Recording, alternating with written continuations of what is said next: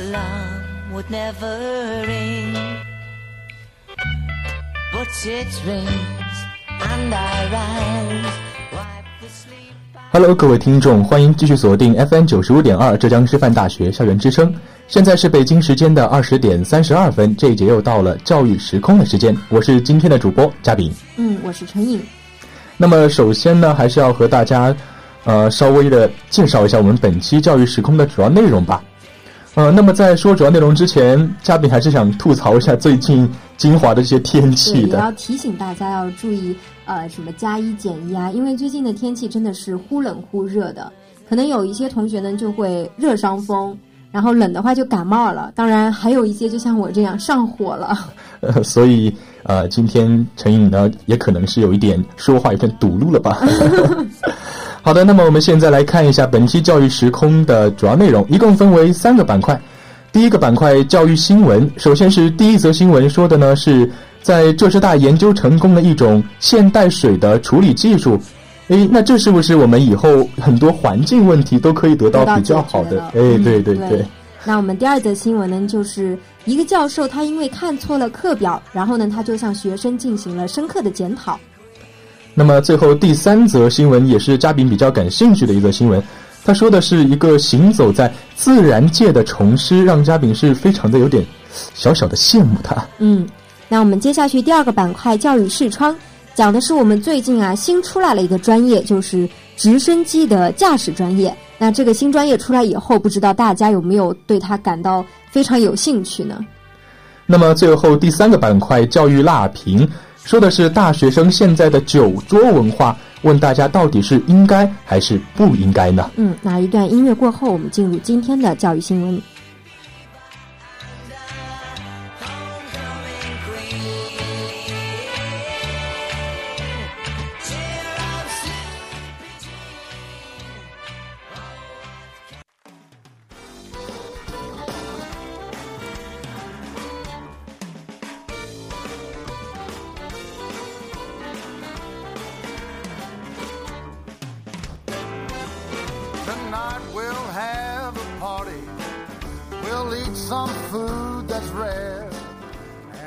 下面进入到第一板块教育新闻。第一则新闻是说，浙师大研究成功一种现代水的处理技术。嗯，那么其实现在在全国各地的环境都是有些恶化了，可以说，那么也是世界各地有很多科学家在研究可见光的驱动的一种光催化的材料，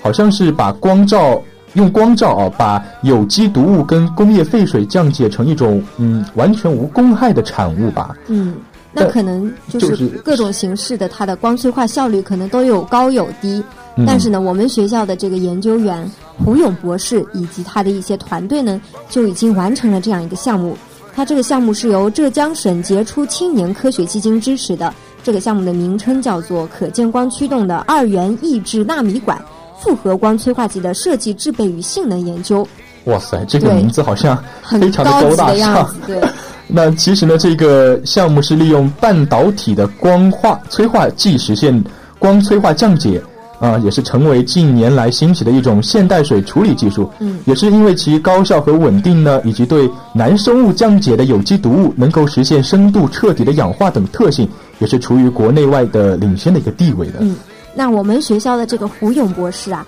他和他的团队，他们研究出来了这个东西呢，我觉得，嗯，可能就像我们刚刚开头就提到的，对我们以后的一些环境问题肯定是会有非常大的帮助的。可能，嗯，就是水处理嘛，我们的废水处理啊，然后污水可能都会得到很大的改进。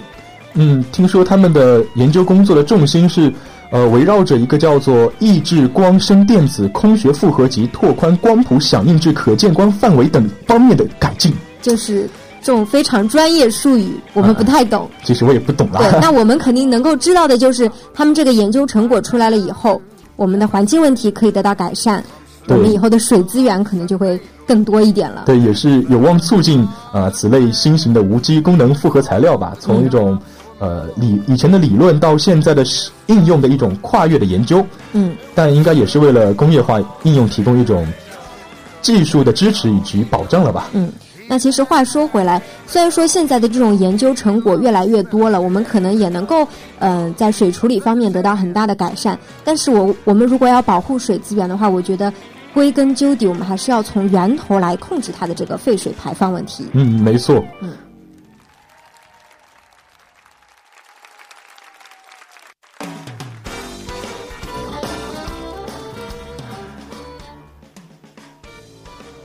那我们今天的第二则新闻呢，讲的就是，呃，山东师大的文学院有一个教授，他因为看错了课表，然后呢就没有去上课嘛。之后他就向学生做出了一个深刻的检讨。他说啊，旷课事件使他非常的羞愧难当，他觉得这件事情是无可弥补的。其实我觉得可能也不会有太多的人去怪罪他吧，这件事情。对，没错，毕竟他是一个嗯老师吧，可以说。那在中国的话，师嘛就是比较尊重的，也是一种崇高的一种象征的感觉对。，而且他还是一个老教授嘛。对但是，嗯，觉得可能就是因为他身为一个老教授，可能就自己对自己的要求更高了。虽然不会有人去怪罪他什么的，甚至也可以说这是情有可原，但是呢，他还是非常的郑重其事的向同学们道歉了。那他的这个道歉也觉也使同学们觉得非常的震惊。呃，其实就我看来吧，这样虽然是一个非常偶然的一种教学事故吧，嗯但是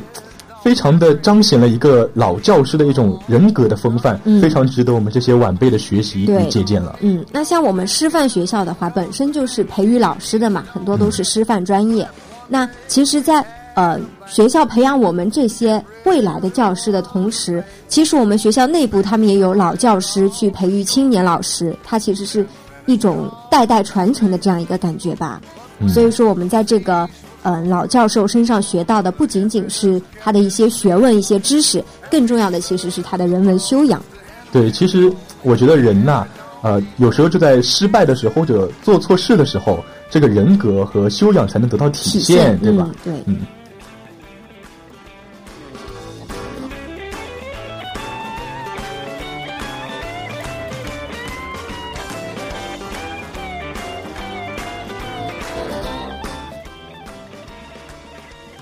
接下来是第三则新闻，说说的是一位大学生行走在大自然中，成为了一名小虫师。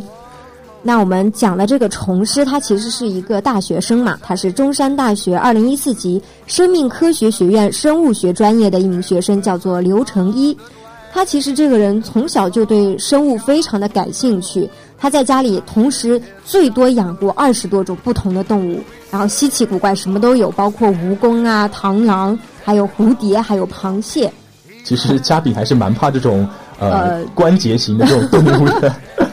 那么在生活中，很多那个认识刘成一的同学也是说，跟他走在一起啊，嗯走着走着，他就会突然停下来去拍某个植物啊，然后也会因为穿着那种探野外的那种衣服，对探险。呃，又背着很大很大的包，有时还拿着望远镜，看那个看来看去，嗯。好像在偷窥什么一样，就会被别人感觉是一种异样的目光吧。但是我觉得，嗯，虽然他的行为在别人看来可能就像你刚刚说的，觉得有一点异常哦，但是他其实，在读大一的时候，他就已经将自己编撰的那个《野草有灵》这样一本书，是以电子书的格式在微博上面发布了。然后书中他一共是收录了中山大学两百七十二种野生维管植物的照片，还有它的鉴赏啊，包括它的一些分布点。每一张照片都是刘成一他亲自去他们学校拍摄的。其实我想，他也是凭着这种对啊、呃花花草草、植物啊各种生命的一种尊重与热情，嗯他才才才有现在这种成就吧。嗯，他才是是那种真正沉下心去搞研究的人。对对对，所以说，呃，就像我们平常学习嘛，虽然我们不是他要去拍摄照片啊，要去研究，但是我们比如说文学专业的啊，我们可以也可以就是沉下心去好好的阅读那些文学作品，把他们都当做是呃有生命的这种生命来对待。就是不同专业有专精，嗯就是都要在自己的领域上有一个新的突破与深入吧。嗯，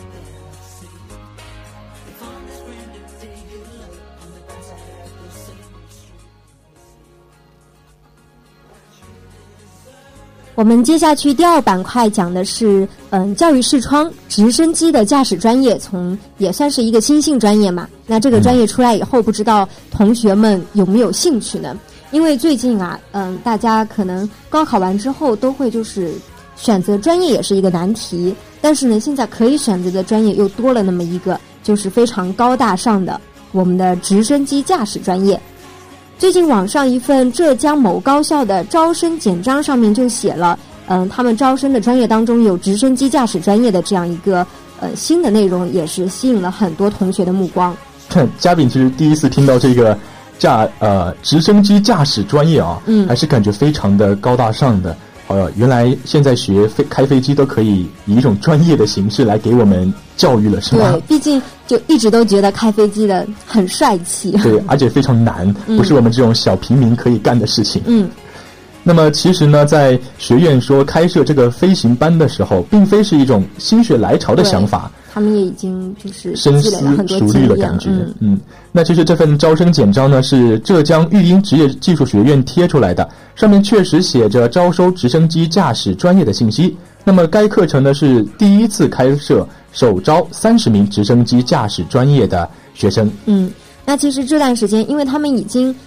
发布出去了这个消息嘛，我们学校要开展这样一个专业了，所以呢，他们也做好了充足的准备。他们这段时间呢，就已经与航空企业进一步进行了对接。他们这个学校认为啊，其实开设我们的这个呃直升机驾驶专业呢是非常有必要的。首先就是因为我们现在已经有国家的政策支持了，当然我们还有非常广阔的市场前景。所以说呢，他们开设这个专业已经是经过了非常长时间的筹备，所以并不是一时起意。他们在教育资格啊，然后师资力量以及他们的实践场地，就像刚刚前面说的，与航空企业已经对接了嘛，所以他们其实已经是进行了非常精心的准备。对对，但其实大家不要听我们这样说的感觉，这个专业非常容易啊。嗯其实要考这个的话，还是有点难度的。这个招生简章上也是说明了，该专业学生呢是不仅要读完大学英语，还要多修一门专业的飞行英语。嗯，因为呢，据那个老师介绍，在飞行上还是有很多呃英文的术语，术语嗯对对对，就像是之前嘉宾在某一个真人秀节目上看到过，呃，叫在每一上云霄。啊，对，好像是这个。就是在这个节目中呢，就是呃，飞机和塔台嗯都有很多那种呃互相交流的那种术语，如果不学过的话，就。外人就不知道，嗯，没错就像他们的数字也有特殊的说法，就跟我们平常讲的一二三四五六七可能就不一样了。嗯嗯嗯，所以说学一下还是非常有必要的嘛。嗯，但是他们就是为了新兴专业的准备嘛，就已经嗯、呃和一些甲类通用航空企业，比如说我们的上海东方通用航空公司，然后浙江海宁白领市通用航空公司都已经签订了合作协议，然后建立了合作关系，也是为我们进去的新的学生嘛做好了这些实践场地的准备。那其实，呃，嘉宾给大家了解了一下，虽然说可能进去之后你学的东西比较多，但是你入学的门槛低呀。就像据报说呢？据报道的是，招收的学生虽然是必须参加浙江省高考吧，嗯，但是你只要达到省最低的录取分数线以上的普高毕业生，不限男女，你就可以进去。而且我觉得，嗯、虽然他们对这个专业生源同样有身体条件的一些限制啊，但是我觉得，嗯、这个条件还算是比较容易达到的吧。对，没错。嗯比如说男生的身高，你只要在一米六五以上就可以了；女生呢，身高在一米五八以上就可以了。其实这比我想象的，就是真的要容易很多。对，其实嘉宾好像在哪个朋友调侃说，如果一个男生你的身高不达到一米七，你就是三级残废啊。就跟女生不达到一米六是一样的道理。呃但是他们虽然在这个身高上面限制比较低，但是他们对这个视力的要求就比较高了。没错，最毕竟是作为一个航空的一种职业嘛。嗯，那虽然他们的入学门槛相对来说比较低，但是嗯、学生在三年学业结束以后，然后顺利毕业，其实也不能说代表他直接拿到了直升机驾照了。这些毕业的学生呢，也是要通过航空理论考试以及飞行训练实践，才可以获得我们的民航局颁发的驾驶员执照的。但是其实据他们老师介绍说，嗯嗯，进入这样子的高校进行系统的理论学习和实践操作，通过考试应该是基本没有什么问题的。嗯，那大家也可以放心的去报考这个专业了。没错，而且其实，嗯，就是它除了入学门槛低以外，还有一个好处就是它的学费比市场价要低上很多。嗯，其实据嘉宾了解，直升机这种驾驶执照是分成两个部分，一个是私人驾照，一个是商用驾照。嗯，那么其实直升机飞行驾照培训的流程是跟考汽车汽车驾照是一样的，对，要先体检，后理论，最后上机。嗯诶，其实嘉炳最近也在考汽车驾照，现在刚考完了科目一，好，这是另话了。题外话，对对对，那么领到了私人驾照，你就可以单独的驾驶飞机。但是如果你想以飞机为职业的话，那你就得学一学商用的。对对对。呃，那么据了解呢，市场上考取私人驾照需要四十个小时以上的飞行时间，大约是三三个个月月左右。嗯对，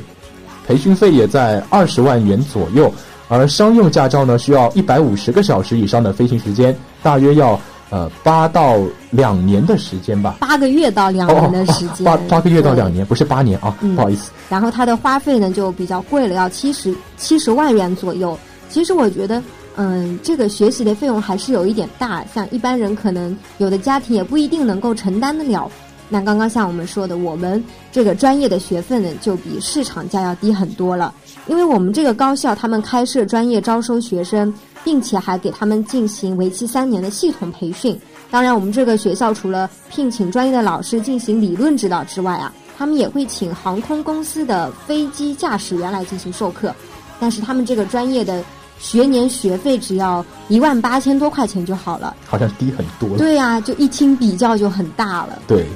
而且我觉得，如果你要学飞机这一行业，你有个场地很重要吧？嗯你没有场地，可能也没有地方去练习和考试。所以说，学去学校，你还有个场地给你练，啊、那这样子会比你自己出去练要好得多了。嗯，那我们这个专业其实还有一个还有一个优势，就是我们最近的市场需求比较大。嗯，因为我们最近它的低空飞行市场已经放开了嘛，所以我们的飞行员就比较紧缺了。没错，因为在之前的国家政策上有个新的改革了，啊、也就所以呢是允许私人飞机在一千米以下的空域不必得到军方的批准就可以，呃，在提交申请之后就可以一个飞行了。嗯，所以说我们这个飞行行业啊，可能它就会嗯、带动我们以后的经济发展，比如说扩大内需，然后增加就业，促进我们国民经济新兴的增长发展。对，所以说呃，我们很多业内人士他们都估计嘛，我国通用航空每年可能都要有两千名到三千名的新飞行员上岗。然后我们浙江的通用航空飞行员呢，每年平均要有一百到一百五十人上岗。那这样说来的话，我们的飞行员就业前景就是非常的广阔了。嗯，所以说，呃，如果你有这个心思的话，还是可以去报报看，毕竟啊，前景还是很好的。嗯，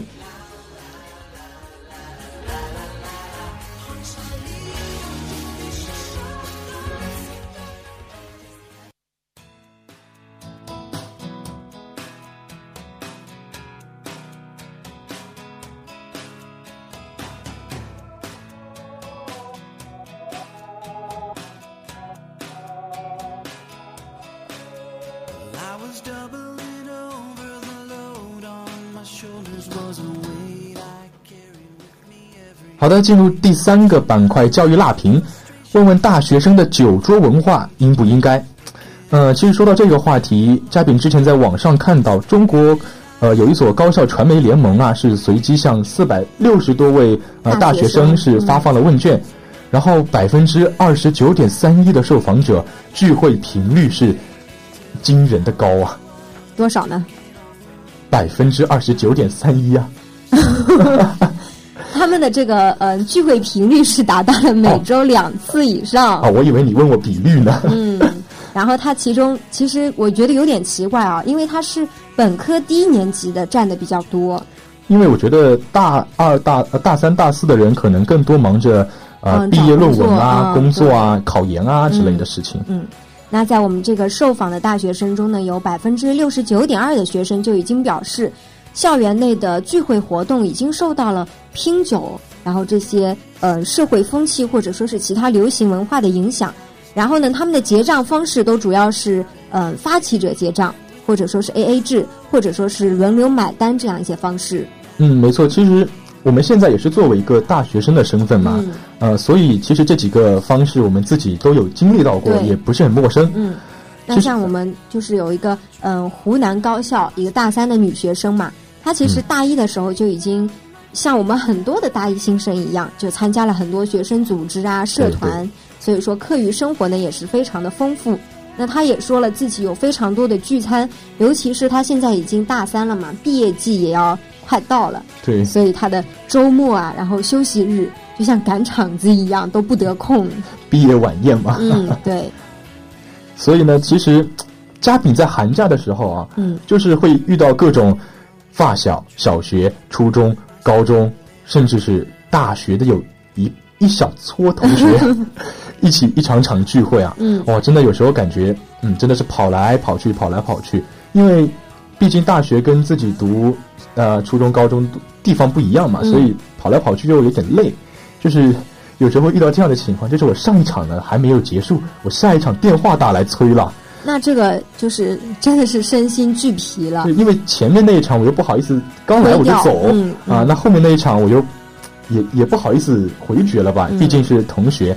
然后每天都跟打游击战一样来飞来飞去，打完这边打那边，打完这边打那边。那其 实听你说起来，我觉得我应该还比你好一点。嗯、可能包括我们说的这些拼酒文化，可能也是男生之间比较多吧。但是我觉得，嗯、虽然说我倒是没有聚会一定需要喝酒的这样一个烦恼，但是聚会频繁，这确实是我们大学生普遍存在的一个问题。尤其是开学初，然后期末的时候，各个部门社团大家都要聚餐。对，因为一个、一个开始，一个个结结束都需要庆祝一下，嗯或者是呃一群人过来一起预热一下。嗯，为了一新一年的一个好好的工作啊，也是一种呃一种期待。对对对，嗯，但是有的时候想想，就自己平常感觉学业也很繁忙了，然后也要做一些学生工作，好不容易有个休息日了，还要被各种各样的聚餐给排满了，就觉得心里也是挺不舒服的，觉得聚餐好像不是一种去娱乐休闲的方式了，反倒是一种压力了。嗯，但其实我觉得吧，聚会的那种，呃，它本质的意义就是让我们同学之间聊聊天啊，增进感情。那么这样就可以，嗯，同学嘛，人脉多了，自然路也就宽了。我爸爸总是跟我说，在大学里面，你要结交，的各广结英雄好友，嗯英雄好汉，就是啊人脉就是前缘，好像是这样说啊，的。对对对，就是一点一点积累嘛。嗯，嗯、那可能有一些学生就会觉得，哎，我去聚个餐，就是变成了一种刷资源，就感觉我去结交好友，然后都是为了交朋友，然后呃，为了以后可以有更多的资源去利利用。那我觉得就是会不会有一点功利性呢？这样的想法，嗯，我觉得朋友应该是一辈子的，但我们可以跟朋友互相促进、互相努力，但并不是一种，呃，并不是一种那种互相利用的关系。嗯他们呃，我们互为朋友嘛，我们朋友互相帮助，就当然是必要的。毕竟我们生活在一个社会上，社会就是我们人人合作啊这样子的一个形式。但是可能我们大学生嘛，虽然说我们现在很多同学可能也都在找兼职啊、找工作，嗯但是我觉得大部分应该还是就是靠父母给生活费来生存的吧。嗯，对。所以我觉得，尤其是一些特困生哦，嗯，他们嗯可能自己的生活、学习费用就已经要来自于父母的那种辛苦血汗钱了。嗯，所以说，他们可能对我们的聚餐就不是非常的感兴趣，可能这对他们来说是一种非常大的压力。嗯，那我们其实有时候选择聚餐的时候，是不是也可以换一种形式，或者不要那么的铺张浪费？有，就是让聚会的呃本质更加的纯洁化一点，嗯更加的往我们内心想要想要所达到的目的去努力一下。初心嘛，对对初心聚会就是为了，嗯、大家一个部门的同学，比如说增进一下情感，那我们平常工作也方便一点，对对而不是，说，嗯、非常功利性的，然后可能某一些聚会也能体现出一些贫富差距的这样一种现象。对。那其实贫富差距的话，这也是造造成那种社交压力的一种很大的元素了吧？嗯，就是我们学生他们可能会有层级分化嘛，就比如说，嗯，有钱的归有钱的，贫困的归 归贫困的这样一种，而且可能因为我们现在社会化比较严重嘛，大学都就是一个小社会，所以可能也有一种社会上不好的这样一种呃观念影响了我们大学生。他们觉得请客吃饭就是一种社交，就必要的一种基本素质了。他们已经认为是。就是在和社会接轨，嗯但是其实没有必要这么功利化。所以说，呃，在这一方面，我觉得家庭和社会的他们一些正确引导还是很重要的。没错，其实因为现在大学跟社会可以说已经完全接轨了吧？毕竟我在、呃师大也是感觉周边的环境还是蛮宽松的，嗯跟社会的那种重合度也是蛮高的。嗯，但是呢，我觉得我们人我们人啊，还是要把握好自己那个度，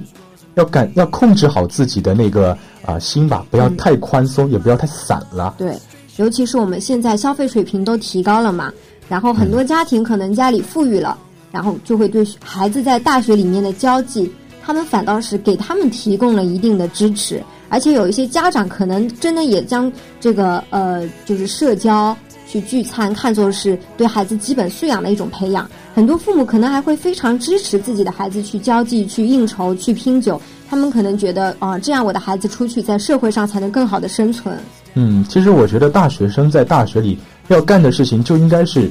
呃，培养好自己正确的人生三观。嗯那么这个三观呢，也是需要家庭跟社会的一个正确的引导吧。嗯家庭呢，也不能说呃一定要去拼酒啊什么的，这种可能说在短期是有用的吧，但是未免太过功利了一点。嗯也是不利于孩子的生。而且我们回归最本质的，我们这个酒桌文化，其实就已经有两点非常的不好了。第一个就是喝酒嘛，对对对，现在就是对喝酒也非常严格的控制酒后驾车。那我们这里先不说开车了，你喝醉酒以后，你可能就会闹事。我在北门就看到过这种现象，对就是喝酒作乱嘛。那就是影响秩序了嘛。对，除此之外呢，还有一个就是节俭。现在国家都已经就是什么八项规定啊，六个禁令，都已经就是在、嗯限制那种大对吃大喝？的风气了。对所以我们大学生更不应该铺张浪费了，也应该就是响应国家政策。没错，我们大学生应该是作为那种时代的标兵往前走。嗯，没错。